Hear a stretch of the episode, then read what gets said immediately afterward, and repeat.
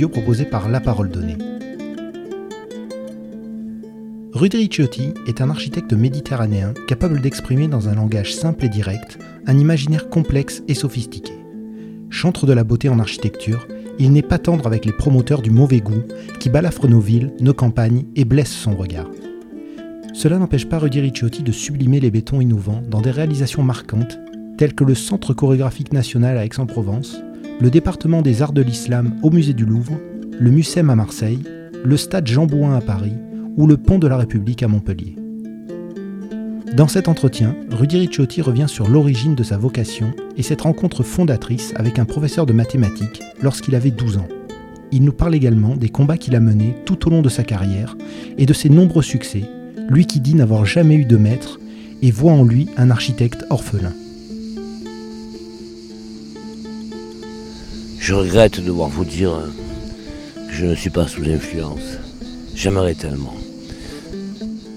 Un souvenir, quand j'étais enfant, je devais avoir 12-13 ans, j'étais médiocre en tout à l'école et j'ai pris des cours de maths avec un vieux communiste qui était dans un HLM. Et euh, j'arrivais à 6h30 le matin de mon HLM pour aller dans le sien. 6h30, 7h30, puis après j'allais au collège.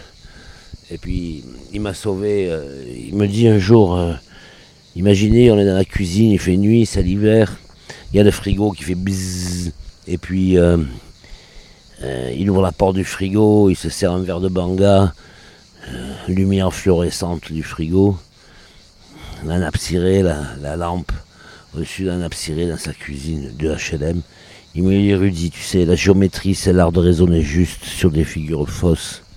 Et là, ce fut comme une expérience, euh, une expérience euh, futuriste au sens euh, du, du mouvement futuriste italien, c'est-à-dire comme une balle qui me traverse le cerveau au ralenti. Et je me suis dit à partir de ce moment-là, donc tout ce que tu vois n'est pas la réalité. Ça ne peut que laisser des traces chez quelqu'un de chez quelqu'un d'émotif.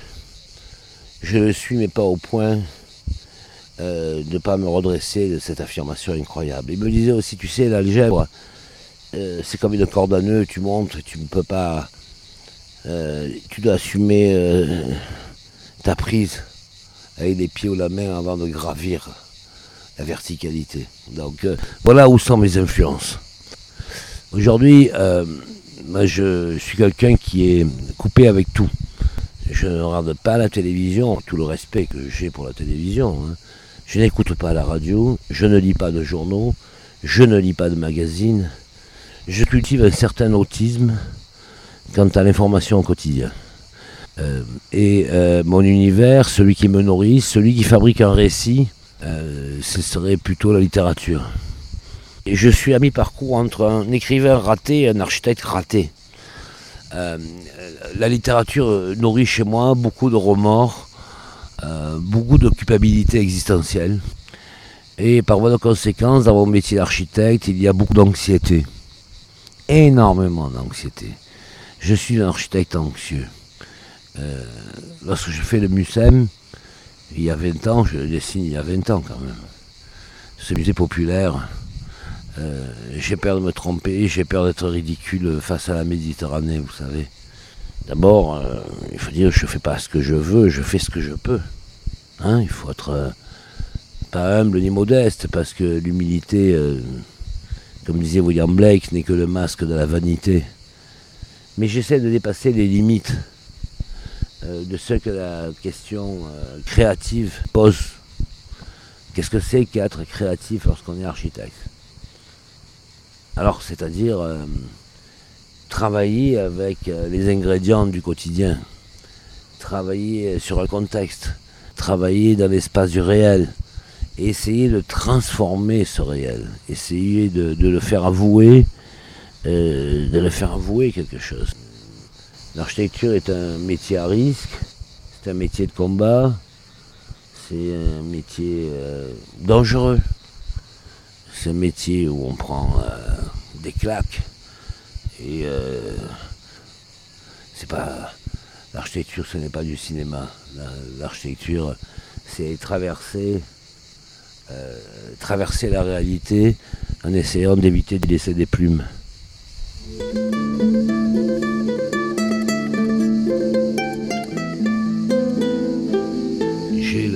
J'ai l'arrogance de dire que je, n'ai pas trop accepté la compromission.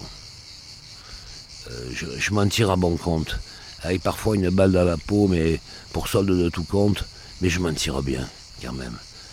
je, pense être un architecte heureux, euh, et je n'ose pas me plaindre, par pudeur, tant euh, la vie de mes confrères souvent me paraît atroce, me paraît difficile. Vous voyez l'endroit où je vous parle avec cet horizon métaphysique de la Méditerranée, cet horizon bleu, cet horizon incroyable, c'est celui que, je m'offre après euh, à 69 ans. Après tant d'années de labeur. J'avais parlé de labeur. Euh, je veux écarter les mythes de la créativité. Euh, vous savez, l'esthétique, c'est à la fois une ressource et à la fois une peine. La recherche de la beauté est extrêmement dangereuse. Un de mes derniers livres, L'exil de la beauté, raconte cette difficulté existentielle euh, qui est celle de la quête de la beauté. C'est quelque chose qui n'est pas impuni. C'est quelque chose de redoutable. Il n'y a, il n'y a rien de légitime à chercher la beauté. Il n'y a que de la prise de risque il n'y a que de la mise en danger. La posture minimum à avoir lorsqu'on interroge la beauté, euh, c'est euh, de se mettre en danger soi-même plutôt que de mettre en danger les autres. Si l'on veut questionner la beauté, il faut de la bienveillance.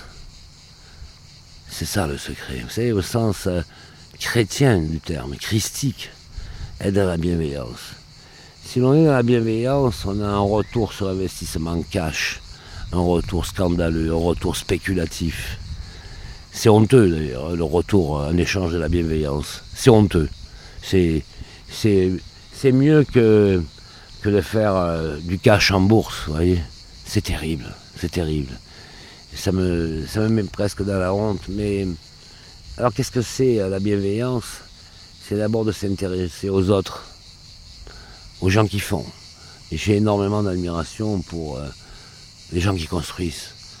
Vous voyez, les maçons, les tailleurs de pierre, les limousinants, les charpentiers, les couvreurs, les ingénieurs, ceux qui raisonnent la matière. Étant moi-même un ingénieur d'opérette, vous savez, je suis architecte mais aussi ingénieur, mais moi je suis un ingénieur d'opérette, je suis pas. Je suis un bricoleur dans l'ingénierie. Sauf que je comprends le langage de l'ingénierie. Donc je, je suis bien conscient de toutes les adversités. Et euh, dans cette quête de la beauté, pour survivre, il faut absolument être conscient de, toutes les adversités. C'est pas un cadeau. C'est une. Euh, c'est un terrain miné. Vous savez, c'est comme la tranchée dans, cette grande barbarie de la guerre de 14-18. Le premier qui sort de la tranchée, il y passe, il prend la balle, et c'est le deuxième qui peut avancer un peu. Dans ce métier, éviter de prendre la balle, euh, là est l'essentiel de, la ressource. Euh, la, beauté est une quête euh, qui ne peut rester impunie.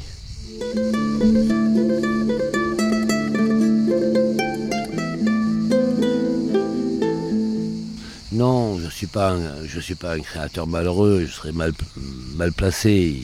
Je dois, je vous dois un minimum d'honnêteté, mais euh, on est dans, quelque chose qui dérange.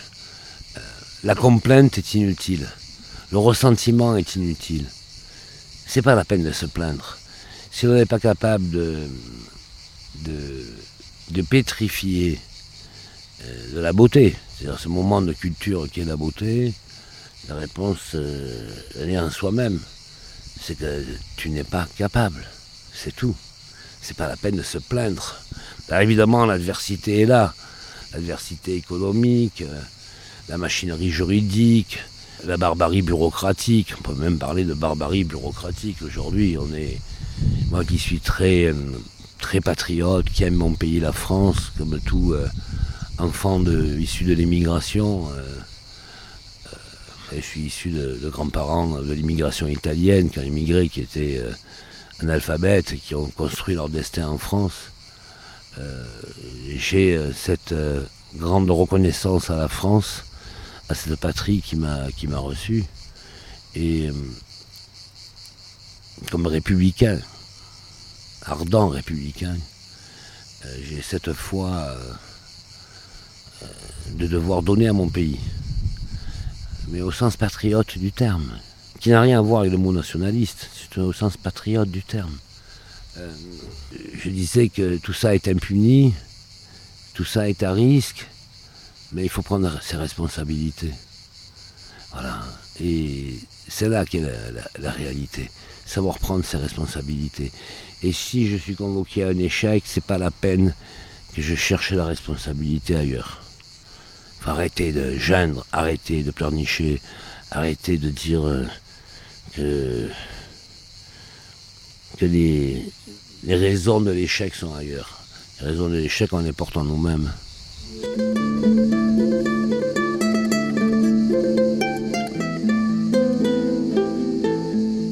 La moindre des choses lorsqu'on fait ce métier, c'est de considérer l'utile comme essentiel, l'utile, l'efficace. Euh, évidemment, euh, l'architecture a, un, rôle social. L'architecture a pour objet de cimenter une cohésion sociale. Mais l'art de bâtir produit aussi énormément de, cohésion sociale. Vous savez, euh, tous ces métiers du bâtiment sont mis bout à bout dans une chaîne de production économique, une chaîne de savoir, une chaîne de métiers qui fabrique une cohésion sociale. Donc, euh, avoir conscience, par exemple, que euh, au 19e siècle, il fallait 100 mots pour décrire une façade. Aujourd'hui, il n'y a plus que quelques-uns. Donc, euh, si on a perdu 97% des mots, on a donc perdu 97% du vocabulaire constructif et on a perdu 97% des métiers qui porte ce vocabulaire et donc 97% des mémoires et donc 97% des noms de métiers 97% des savoirs. Notre responsabilité à nous, c'est de défendre ces métiers et ces savoirs.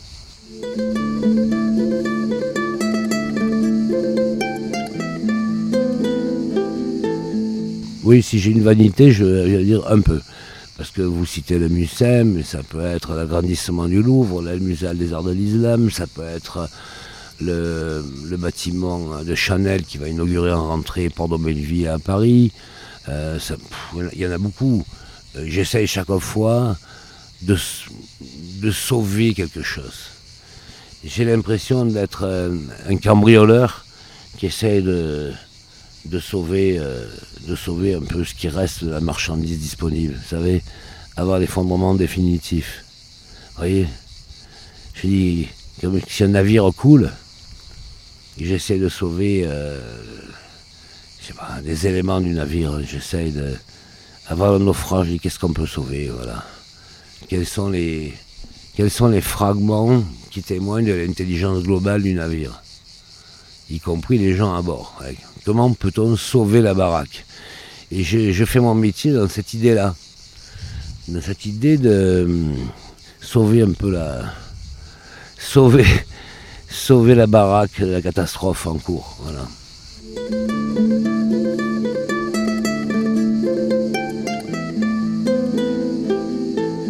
C'est pas nouveau, ça fait un moment que nous sommes au bout, au bout, euh, au bout de la défaite. C'est pas nouveau, la défaite, elle commence avec euh, le mouvement moderne. Euh, dès le début du XXe siècle, ou après la Deuxième Guerre mondiale, pour être plus précis, sur l'idée de rupture. L'architecture s'installant dans cette idée névrotique que la rupture était nécessaire. Mais la rupture avec quoi Je suis désolé. la quasi-totalité de ce, que, de ce qui fut fait avant la Deuxième Guerre mondiale mériterait d'être protégé, alors que la quasi-totalité de ce qui fut fait après la Deuxième Guerre mondiale mériterait d'être détruit. Comment sommes-nous arrivés là? Nous en sommes arrivés là parce que la responsabilité d'un acte de bâtir s'est démultipliée chez différents porteurs. L'architecte est un peu le lampiste de la situation. il ne fait que ce qu'il peut faire.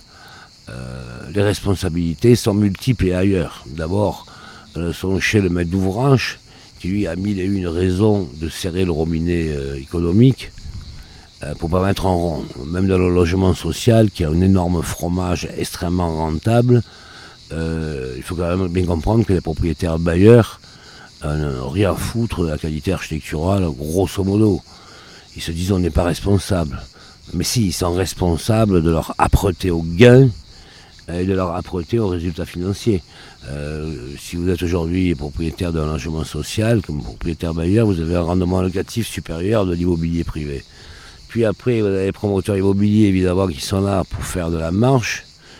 Et puis vous avez après euh, les entreprises euh, qui sont souvent, qui ne sont plus des artisans de talent, qui sont souvent des loups-garous, qui sont là pour faire vite et faire de la marche. On peut les comprendre. Et puis vous avez aussi, en même temps, l'administration, la bureaucratie qui a compris qu'en faisant de la nuisance, elle renouvelle son territoire existentiel. Donc vous voyez, les prédateurs de l'architecture sont nombreux. Mais tous ces prédateurs de l'architecture ne sont jamais responsables de ce qu'ils font. Ils ne se considèrent pas. Ils se considèrent comme un, des rouages, un des mécanismes de la production du logement. Je parle de la production du logement par exemple. Ils n'ont absolument rien à braire de la qualité, ce n'est pas leur sujet. Mais ils sont tous euh, citoyen, de gauche, bien pensant, politiquement correct, vert, tendre, etc., euh, etc. Donc on voit bien que le crime est global. Le crime est total. Euh, et euh, nous sommes tous mouillés, mais alors jusqu'au bras, dans cet acte criminel qui, consiste à, détruire l'intelligence collective de la cité. Ça commence déjà avec un, PLU, on a l'impression que le PLU, euh, le plan d'urbanisme, euh, c'est la sainte parole. Mais c'est déjà le crime organisé. Le crime organisé démarre déjà dans un PLU. Il n'y a pas un seul maire qui ne se fait pas entuber par son propre PLU. Et lorsque le PLU sécrète des médiocrités, il le découvre, mais c'est trop tard, parce qu'on lui a vendu des mensonges. On ne lui a pas dit ce qui allait se passer. On ne lui a pas expliqué, parce que ce n'est pas lisible.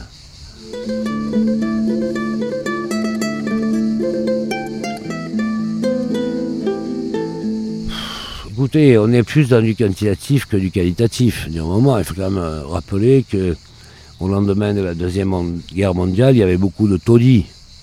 Il y avait beaucoup de, oui, de taudis, de, territoires euh, sans dignité, sans hygiène. Donc on ne peut pas dire que sur ce plan-là, il n'y a pas eu évolution. Mais il y a eu une évolution euh, de la notion de confort et d'hygiène, mais qui mais qui a cédé le pas à la question du principe de beauté. Parce que le principe de beauté est considéré comme suspect. Euh, ça, c'est notre névrose marxiste euh, tardive euh, qui laisserait penser que le principe de beauté est un attribut de la scène bourgeoise. C'est une erreur dramatique. ça fait quand même un moment que le discours trotskiste nous a habitués à penser que la beauté serait critiquable. Non, quand même. Mais la beauté n'est pas critiquable. La beauté est nécessaire. Et la, beauté euh, est aussi un bien commun. Mais les mécanismes de production de beauté sont, euh, déstabilisés. Comme est déstabilisé aujourd'hui le socle républicain. C'est une histoire de croyances. Les croyances, euh, les croyances ont failli. quand je dis croyances, je ne parle, parle pas de croyances religieuses. Je ne parle pas de. Je parle même pas de croyances politiques. Je pense de croyances esthétiques. Est-ce nécessaire euh, d'aspirer au beau? Est-ce est quelque chose de vaniteux, par exemple? Bah attendez, euh, on aime le beau, je suis pas certain, moi. Je suis pas certain. Euh,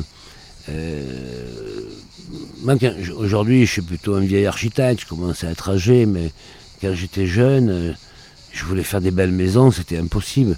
le, bourgeois, la clientèle bourgeoise qui avait les moyens de se payer une maison, avait des goûts atrocement vulgaires. Euh, je voulais faire des maisons euh, généreuses, avec des, très grandes fenêtres, encastrées dans un paysage, dans une culture de l'effacement, de la disparition, extrêmement radicale. Et j'avais euh, cette clientèle de bourgeois, médecins, notaires, commerçants, était organisée de manière comme un seul homme sur la médiocrité le mauvais goût. Ça volait du néo-provençal. Quatre bouts de tuiles, des fenêtres à carreaux, des conneries, quoi. Et, euh, mais cette bourgeoisie n'a pas, n'a pas changé. C'est-à-dire que cette bourgeoisie éclairée avant la Deuxième Guerre mondiale, qui finançait la beauté, qui défendait l'artisanat, les savoir-faire, c'est la même bourgeoisie euh, qui s'est euh, enfoncée dans la médiocre.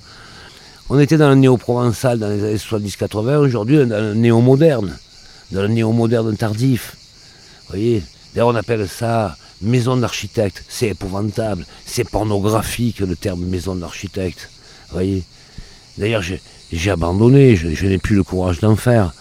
Je n'ai plus le courage de prendre le bâton de pèlerin et de, tout expliquer. J'ai plus le temps. Je veux bien, mais, mais j'ai vraiment plus le temps.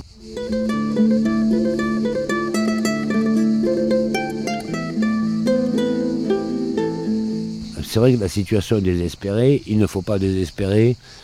Euh, le principe de sauvetage est un, acte individuel et plus un acte collectif.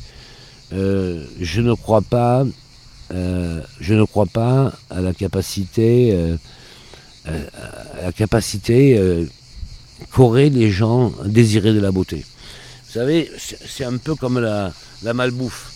À force de bouffer de la bouffe industrielle, le goût est formé sur ça.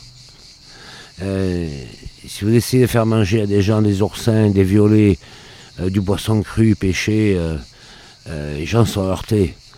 J'avais encore un invité à midi, je lui disais que moi j'adorais le lièvre sauvage, rôti, c'est très dur. Tu plantes les dents dessus, il reste accroché. C'est un muscle à l'état pur. Ah non, c'est trop fort. Et j'ai rajouté, mais attendez, mais moi je mange du bouc, je mange de la chèvre, je pourrais manger du loup. Et ces goûts sauvages arment chez moi la volonté de, d'éviter que la mémoire gustative s'efface. Il en est pareil pour le vin. J'aime les vins euh, charpentés, euh, de la grenache, du mourvèdre, des vrais cépages, un peu la syrah, mais des cépages de combat, des cépages qui ont du cœur, des cépages qui ont de la tendresse, euh, des cépages qui ont une âme, des couilles et une féminité. voyez Donc le mauvais goût est devenu générique. Le mauvais goût est rentré dans notre mémoire collective et donc, il n'y a pas lieu de s'étonner que la laideur nous envahit. Le paysage de la France aujourd'hui, si vous demandez à un enfant qu'est-ce que c'est, euh, un enfant euh, qui a vécu en milieu urbain, il ne vous dessinera pas le profil des montagnes ni l'horizon de la mer, il vous dessinera des ronds-points. Et ça, c'est devenu une mémoire collective. Et puis, au bout d'un moment, moi j'ai envie de dire, on a ce qu'on mérite. Si l'on n'a pas d'exigence sur ce que l'on mange, sur ce que l'on lit, il n'y a pas de raison il n'y a pas de raison d'en payer le prix. Hein. Tu as mauvais goût, c'est ton problème. Tu manges de la merde, c'est ton problème aussi. Tu n'es pas obligé de te goinfrer au supermarché.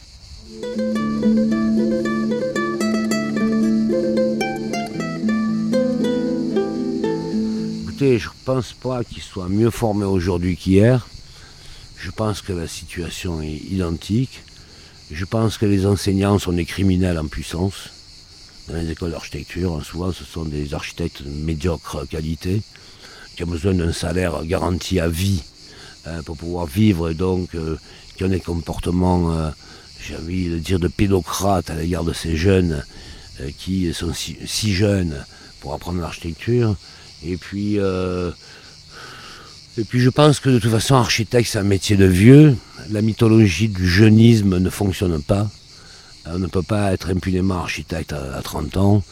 Euh, à 40 ans, on est encore un jeune architecte. À 50 ans, on commence à comprendre la musique. À 60 ans, on arrive à en vivre. Et à 70 ans, euh, euh, la femme de l'architecte se barre avec un jeune bio, éco, compatible, en, contreplaqué verni. Et là est l'heure du suicide, voyez-vous. Donc, si, si, la femme de l'architecte se barre euh, un jour, c'est peut-être aussi qu'il a créé le destin. De cette insularité. Mais c'est un métier de vieux, attendez, c'est comme chirurgien.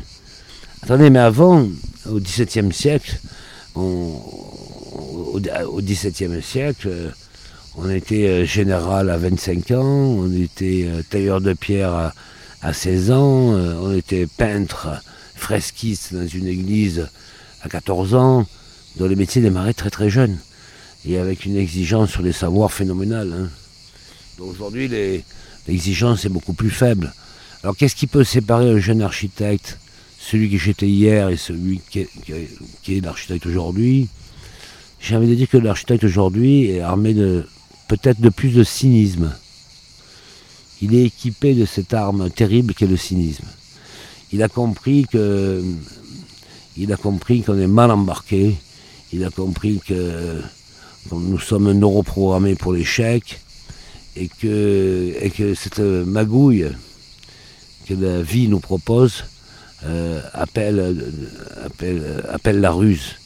Et cette ruse prend le format du cynisme chez les jeunes architectes aujourd'hui. Je, je crois que c'est à peu près ça.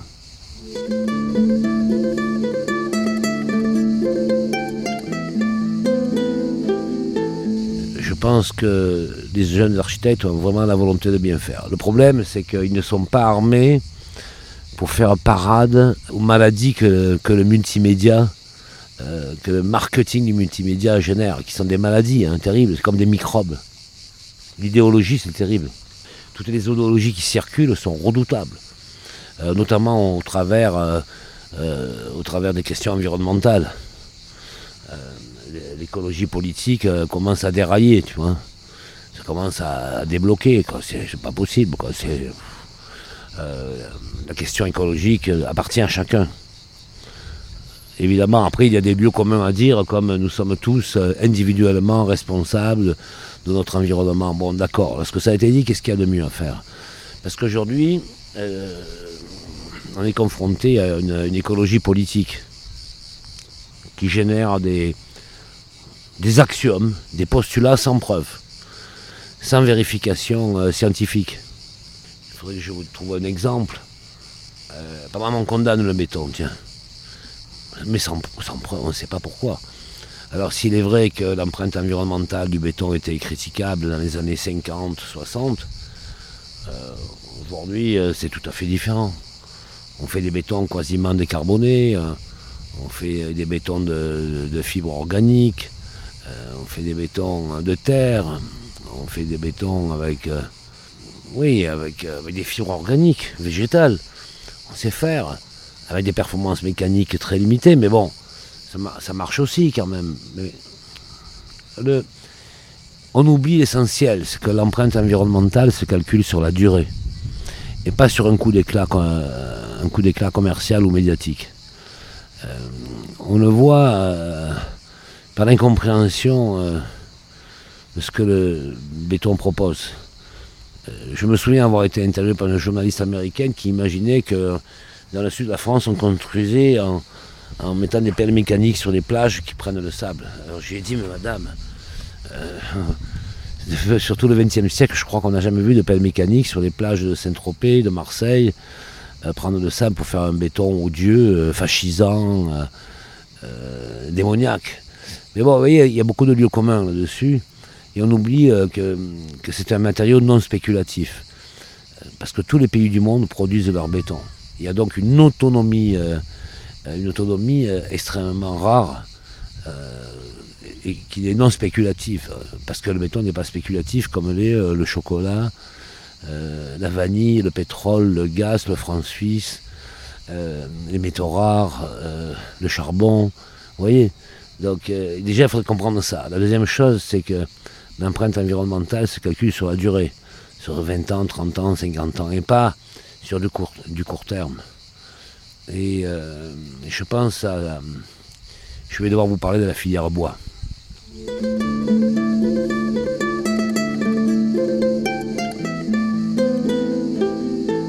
Aujourd'hui, on sent euh, que la filière bois est poussée, poussée par l'État, poussée, par des lobbies environnementaux, eux-mêmes manipulés euh, euh, par euh, un lobby capitalistique autour du bois.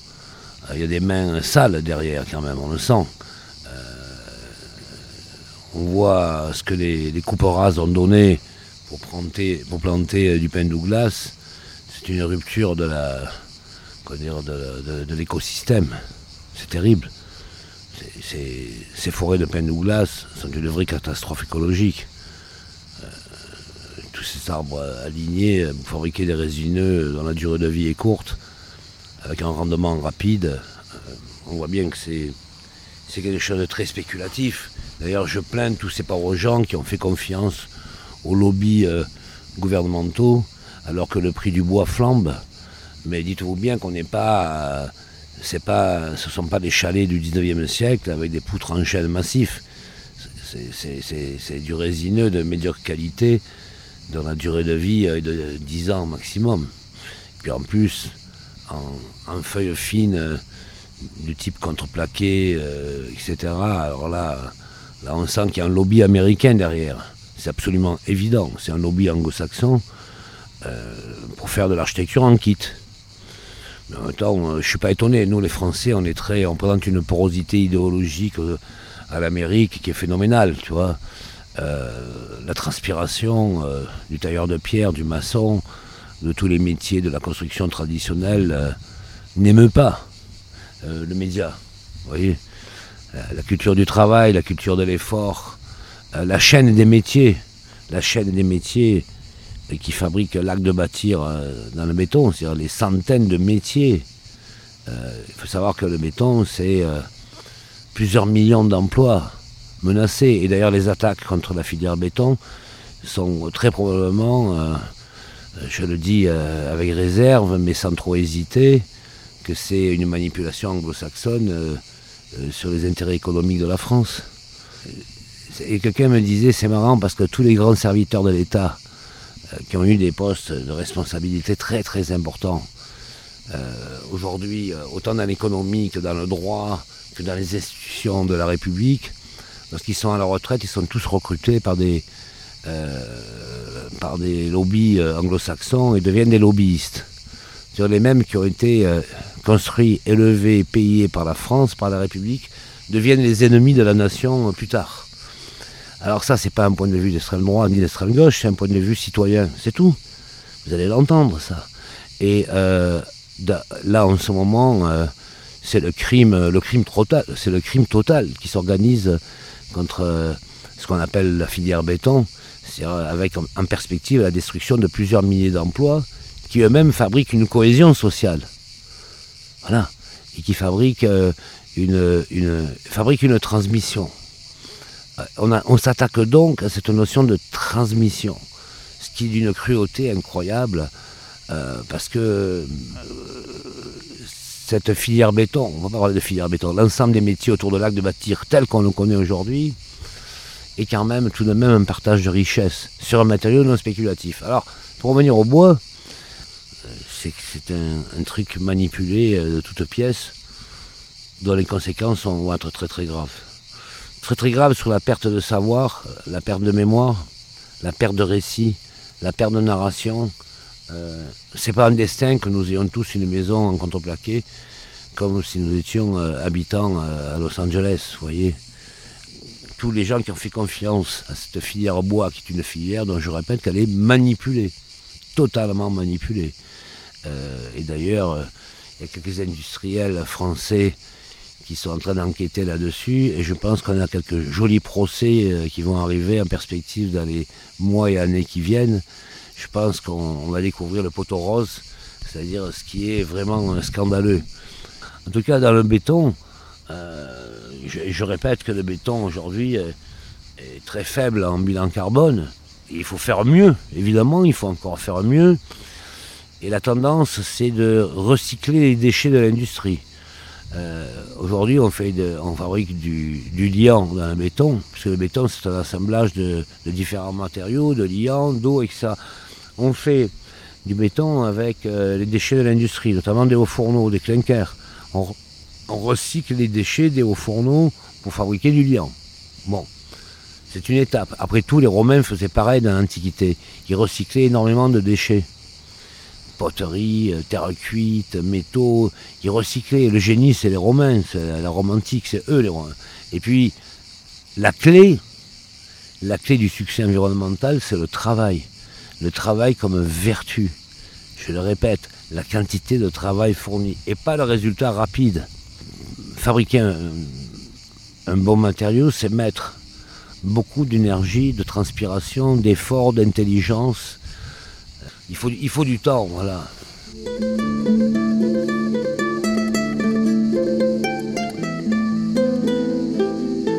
Pour l'instant, je ne les entends pas. Parce que, parce que les architectes ont peur. Ont peur des sanctions, ont peur euh, de la répression. On peut parler de répression.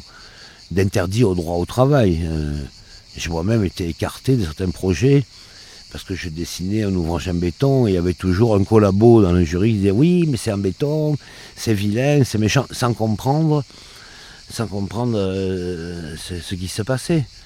Euh, vous voyez, vous, parliez du MUSEM. Le MUSEM, regardez la légèreté. La matière consommée est extrêmement faible, ramenée à la surface utile. Et, euh, les métiers, le coefficient d'emploi pour faire le MUSEM est très très élevé. C'est pas fait avec tu vois, 3-4 ouvriers, bas de gamme, mal payés. Lorsque je faisais le MUSEM, la moitié des emplois étaient de niveau ingénieur, par exemple. Il faut imaginer, de niveau ingénieur. C'était c'est phénoménal. Et, le reste, c'était des ouvriers hautement qualifiés. À l'arrivée, on a cette réponse architecturale sensible, euh, émotionnelle, féminine, euh, qui parle autant au paysage qu'aux citoyens, euh, qui parle autant à l'usage qu'au devenir. Et vous voyez qu'on peut faire bien, on peut faire bien les choses.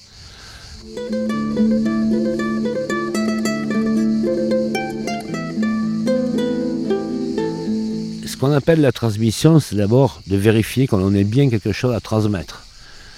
Quelque chose de durable. Transmettre quoi finalement? Ben, Transmettre euh, des savoir-faire, mais il faut que ce savoir-faire soit lisible, euh, adossé à un principe de réalité, et pas, de l'idéologie. Euh, la transmission, ce n'est pas la culture d'emprunt, c'est la, culture d'expérience. C'est pas du tout la même chose. Euh, on n'est pas architecte en lisant dans les livres. On est architecte, on devient architecte en faisant. De la même manière qu'on n'est pas tailleur de pierre en lisant dans un livre. Il faut euh, la massette, le ciseau, il faut y aller, il faut la travailler la pierre. Donc c'est le cœur que l'on met à l'ouvrage. C'est ça la notion de transmission c'est euh, transmettre la passion, transmettre la mémoire et transmettre le goût du travail bien fait et du temps nécessaire pour le faire. transmettre le courage de confronter la difficulté existentielle. Transmettre cette inquiétude devant l'artefact c'est lourd de responsabilité de fabriquer quelque chose qui reste. C'est comme dans la peinture. Hein. Moi, j'admire beaucoup les peintres parce que lorsque le peintre euh, est confronté à la toile verticale devant lui, il est confronté au pouvoir. C'est à risque d'être peintre. C'est à risque d'être sculpteur.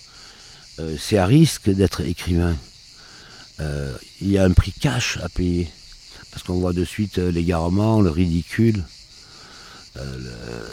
l'échec, l'échec est à disposition. Donc la transmission, c'est transmettre euh, ce goût du combat, ce goût de la prise de risque, c'est transmettre l'idée qu'il y a un futur, transmettre l'idée qu'il y a un espoir. on ne peut pas on peut pas rester fixé sur les Sex Pistols qui disaient nos futurs. C'est pas possible.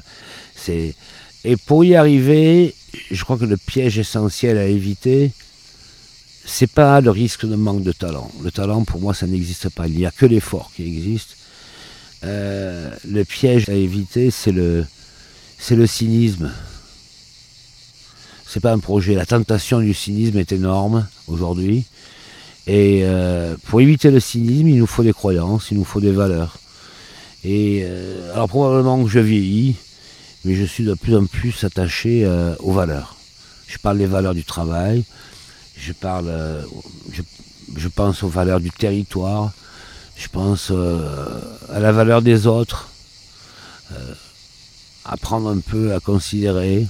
je parlais de, bienveillance au début de l'interview. Euh, développer cette bienveillance qui permet d'avoir euh, en retour des résultats extrêmement euh, généreux et surtout apprendre à se protéger des virus qui circulent. Et les virus, évidemment, je ne pense pas au Covid, mais je pense aux virus invisibles, ceux des médias. Je vous parle, là, vous êtes un média problème, parce que je peux vous dire des conneries énormes, ça sera pris à la lettre. Ou alors ça générera des, réactions extrêmement violentes. Mais au moins je prends mes responsabilités. Je vous parle parce que vous avez la, gentillesse de me tendre le micro. Mais normalement, je ne devrais pas vous parler. Normalement, je devrais vous vendre des lieux communs, vous servir la soupe, vous donner, au lieu de vous donner du solide à avaler, de vous donner du liquide, du pré-mâché. Parce que le média, aujourd'hui, c'est la pornographie. C'est la pornographie. C'est quand même le, système média qui a fabriqué la pornographie du politiquement correct. Au point même, aujourd'hui, qu'une scène euh, sodomite de Rocco Siffredi est beaucoup moins pornographique que la couverture d'un quotidien, non? On en, est, on en est là. Voilà où nous en sommes. Allez, merci.